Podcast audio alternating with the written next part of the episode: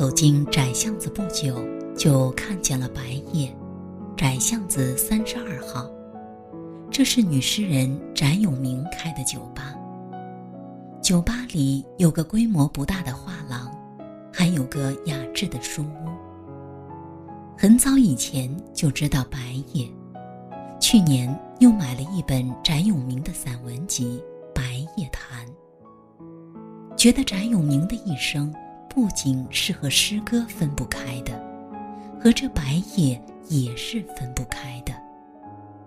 白夜，就是他诗意人生的一个背景。我读过他的诗，钦佩他的才情与美貌。世间的女子美而慧者并不多，因此才会这样在乎白。之前我是从未去过酒吧的。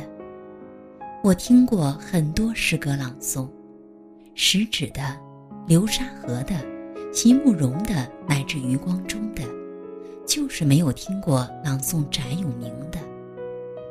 诗是很复杂和私人的事情，分享的时候应该有相通的情志或共鸣，而我心中的诗。不仅仅是应该大声的读出来，也应该随着白天和夜晚在心中映照着。白夜并不大，也很普通，却因为翟永明而美丽不凡。它和宽窄巷子悠久的文化历史互相映衬着。我想，这就是人格的魅力和文字的力量。我喜欢“白夜”这个充满了诗意和隐喻的名字，也喜欢那青灰色的老房子，还有它的门楣上的门牌“窄巷子三十二号”。在迷离的夜色里，少了酒吧的暧昧，多了人间烟火的味道，也冲淡了时下的商业气息。进去小憩，要了一个果盘。饮了一杯鸡尾酒，是为往事情怀。味道沁凉，兼有一些药香，淡绿、淡黄和淡橙色依次叠加，如秋季山野般的朗月，有现世的安稳和自由。顷刻间的一川烟雨，远游亦是归乡，往事如昔，无关谁和谁。纵使宽窄巷子里游人熙攘，窄巷子三十二号，诗的热烈与安静都在这里。我坐在那个角落，听驻唱女歌手在演唱，歌声柔美低沉，没有顾盼流离，衣香鬓影，是青春在冬夜时间。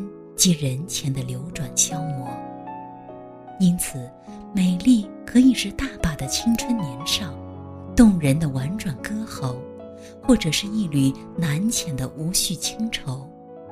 看着它，我有了一些迟暮之感，想起了翟永明的诗句：“她拎着裙子走上来，拿起。”没有开头，也没有结尾，但他觉得一切很熟悉，像读自己。